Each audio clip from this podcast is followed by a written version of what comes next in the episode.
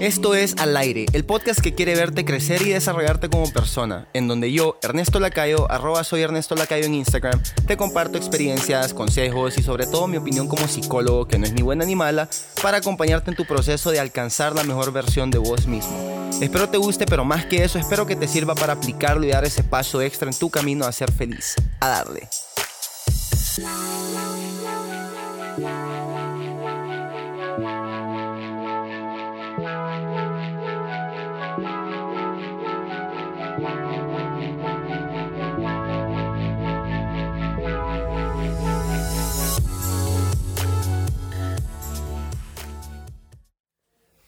Épale, cracks, ¿cómo van? Aquí yo, una vez más, su fiel amigo Ernesto. Qué gusto, qué gusto nuevamente compartir mis locuras y mi perspectiva con ustedes. Ojalá estén súper bien. Yo les cuento que la semana pasada cumplí 24 años. Gracias, lo celebré con mi familia. Estuve alegre, pues ni modo, me tocó pasarle encerrado por obligación y no por decisión, pero fue muchísimo mejor que el año pasado que me tocó pasarla trabajando en otra ciudad. Me tocó salir como a las 4 de la mañana de mi casa, agarrar carretera y no pude partir pastel, no pude disfrutar de un par de cervecitas con mis papás, con mis hermanos. Así que si me toca comparar, este cumpleaños gana y con mucha ventaja. Gracias a los que me felicitaron por Instagram, por correo.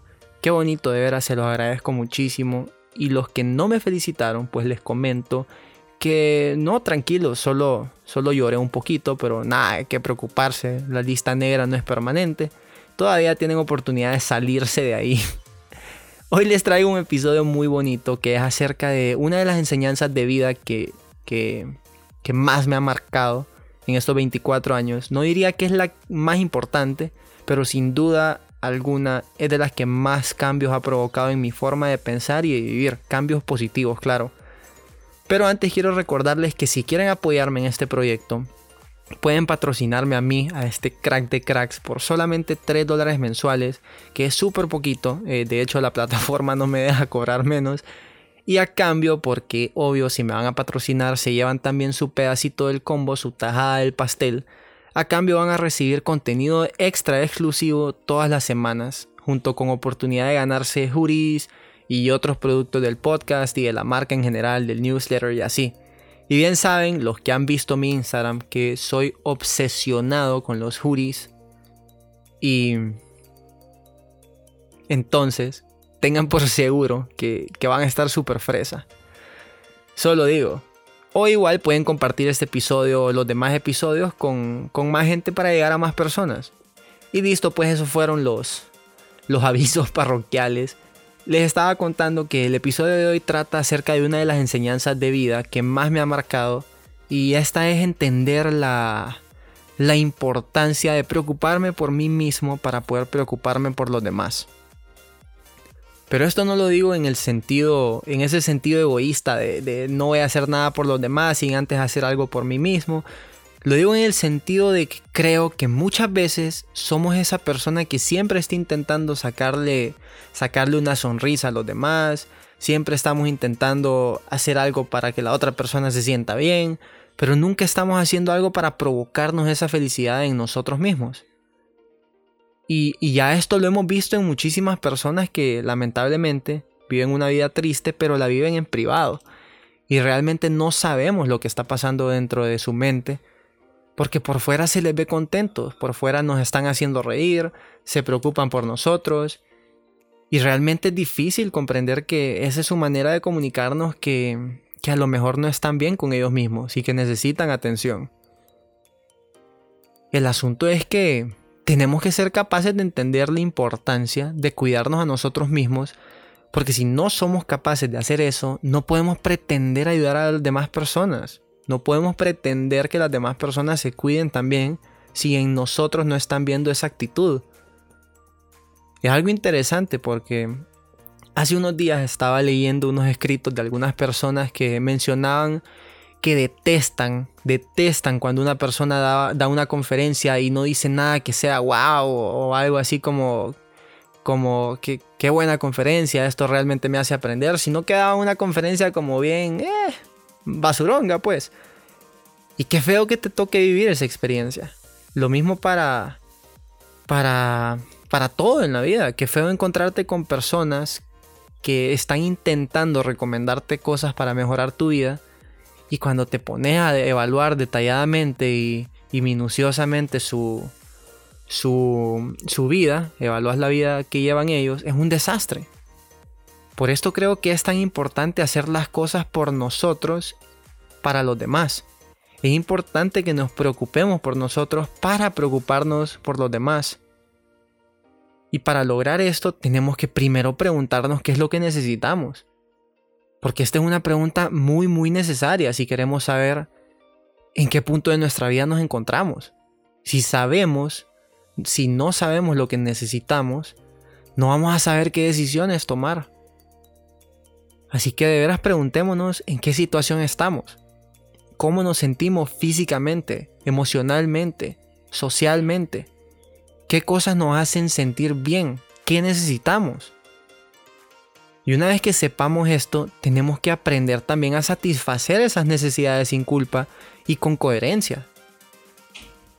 Porque si lo que necesitas es descansar, de nada te sirve ponerte a bailar, pues por darles un ejemplo medio obvio. Y satisfacer estas necesidades es un trabajo de todos los días. Necesitamos y tenemos que cuidarnos a nosotros mismos todos los días si queremos cuidar de los demás todos los días también. Pero todo empieza con reconocer cuáles son nuestras necesidades. Reconocer las cosas en las que estamos fallando y necesitamos ayuda. Que es lo que por lo general nos cuesta admitir, nos cuesta hacer. Nadie quiere admitir que necesita ayuda y que no están saliendo de las cosas bien. Esto es algo de lo que yo me he dado cuenta porque un ser humano no puede esperar salir a resolver los problemas de todos los demás sin antes organizarse y responsabilizarse de lo que está pasando en su vida. Por esto es que yo encuentro tanto valor en las palabras de esas personas que se molestan cuando pagan por asistir a una conferencia en donde no les dicen nada que, que les sirva como aprendizaje, en la que no les digan algo que los va a ayudar realmente a descubrir algo que no habían descubierto. Tenemos que asegurarnos y de veras asegurarnos de estar bien nosotros si queremos lograr que las demás personas también lo estén con ellos mismos y también cuando estén alrededor nuestro, cuando estén cerca de nosotros. Pongo el ejemplo, a ver, eh, algo, algo medio, medio banal, pero pongo el ejemplo de un cuarto desordenado. Si queremos que ese cuarto se vea mejor, pues ya identificamos las cosas que nos molestan y luego trabajamos para cambiarlas. Puede que que ah, tengas una pila de, ropa o una pila de papeles o mucha basura en el piso, un poco de polvo detrás de la computadora, el escritorio, la cama tal vez está medio esquineada y no te gusta, está desacomodada.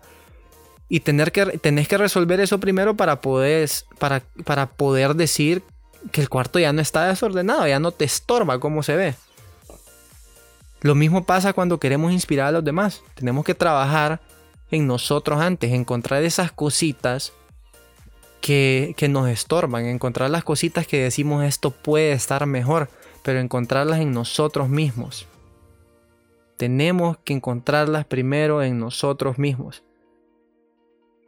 Porque solo así vamos a poder ser capaces de inspirar a los demás con nuestros resultados. Pero no sirve estar leyendo mil libros y contando cómo lo que leíste es cierto y que como lo que leíste es lo que tenés que hacer, si no lo hemos aplicado, si no lo has aplicado y si no sabes si en realidad es, eh, funciona.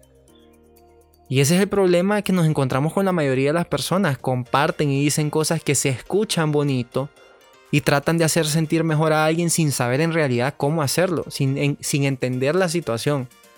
Y probablemente es la razón por la que muchas personas están insatisfechas con su vida. Así que lo mejor que puedes hacer por los demás es trabajar en vos mismo. Y creo que esta frase que me acabo de inventar es algo muy poderoso. Y creo que es una frase que todos deberíamos empezar a implementar en nuestra vida.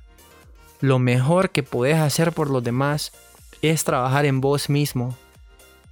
Porque cuando las personas nos parecen aburridas, cuando las personas no nos entretienen, cuando las personas no son lo que queremos que sean, es 100% nuestra culpa.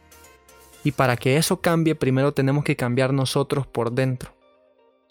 Esto pasa cuando queremos ayudarle a los demás. Tratamos de mover cielo y tierra por ellos, pero, pero no tratamos de hacer lo mismo por nosotros. Entonces en realidad no sabemos cuáles son los pasos que hay que dar para mover el cielo y la tierra.